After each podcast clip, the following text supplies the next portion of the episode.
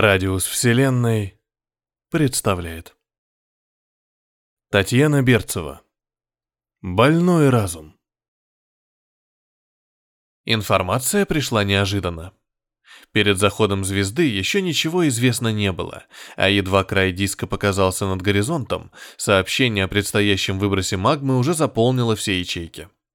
Природные обстоятельства предоставили шанс многим разумным раз и навсегда ликвидировать мыслящие элементы – в том числе и Граву.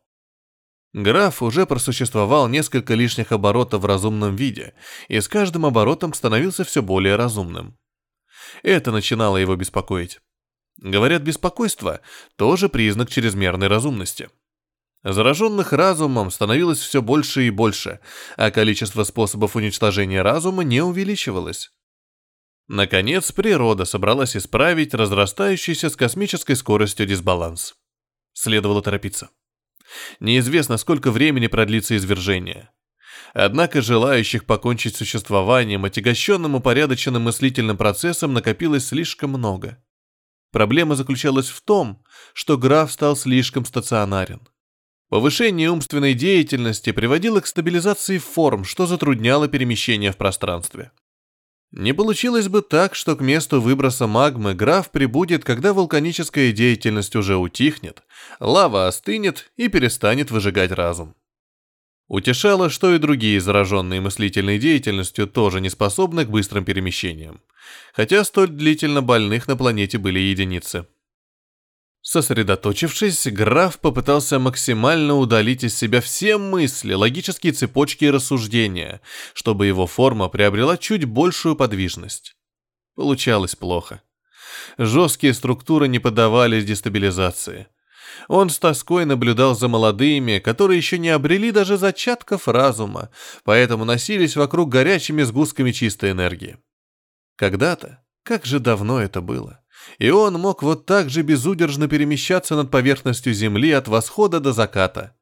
Теперь же мыслительный процесс сделал его неповоротливым и почти несдвигаемым с места. В те далекие времена мысль была нужна лишь для того, чтобы было зачем броситься в догонку. Стоит в мелюзгу бросить любую, пусть самую маленькую мыслишку, они рванут к ней, сметая все на своем пути. Стоп. А ведь это мысль. И мысль, которую граф пока отвадить не спешил. Нужно еще немного подумать.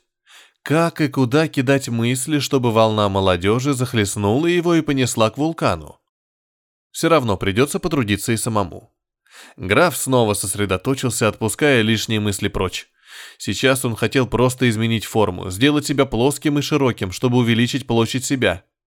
Тогда толпа мелочи, даже лишь задев его краем выбрасываемой ими энергии, уже сможет переместить его на некоторое расстояние. При этом у большей поверхности выше шансы поглотить часть перенесенной энергии, размягчиться, чтобы дальше как-то перемещаться самому. Не размышлять совсем у Грава не получалось, так что он договорился сам с собой, что просто будет пытаться думать не более одной мысли одновременно.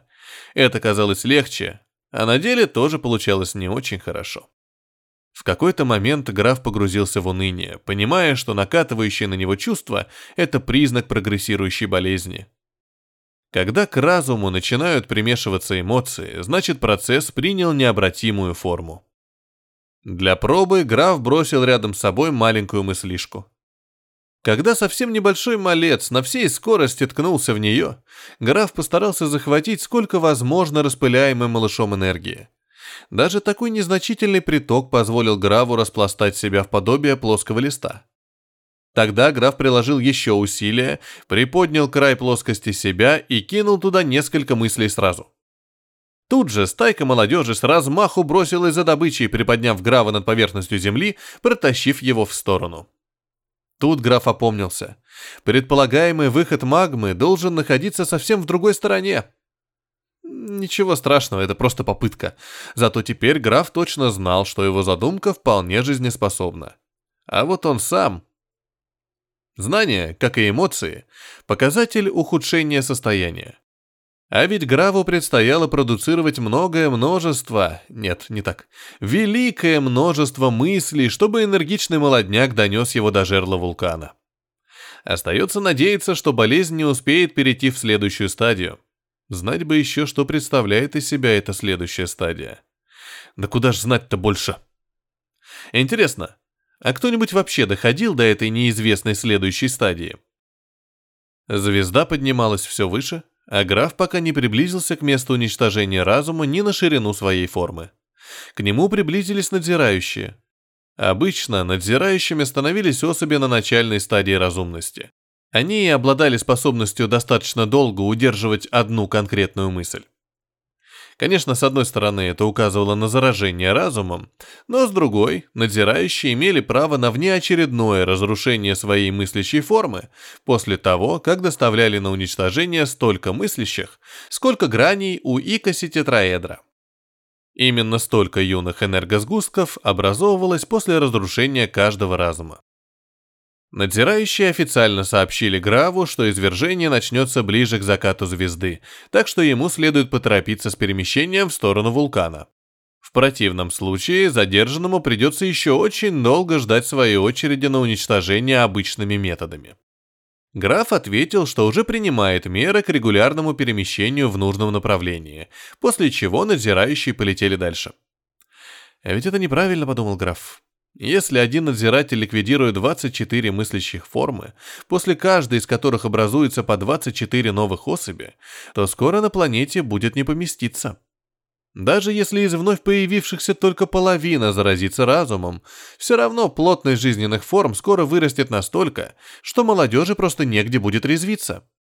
Не лучше ли таким застабилизировавшимся мыслящим структурам, как граф, тихонько оставаться на месте, формируя дополнительный рельеф поверхности планеты, чем плодить новые формы? И чем его болезнь мешает другим? Его мысли – это его проблема. Его, да не совсем его. Он же вон разбрасывается мыслями, чтобы заставить молодежь переместить его. Фактически тем самым он умышленно распространяет заразу разума. Конечно, далеко не всякий юнец способен его мысли воспринять, а тем более начать мыслить, но все-таки и его вина будет, если кто-то соберется думать. Граф приподнял другой край плоскости себя и бросил несколько мыслей. Молодежь налетела и подхватила его, увлекая в нужном направлении. Граф подкинул еще мыслишку и переместился дальше. Постепенно он пришел к выводу, что не стоит слишком разбрасываться мыслями, достаточно выдавать по одной. Все равно бросаются все, Дело пошло быстрее. Почувствовав бесхозные мысли Грава, к нему стало прибиваться все больше и больше энергетических юнцов, скорость начала увеличиваться. По пути граф обгонял других разумных, которые пытались своими силами добраться до места извержения.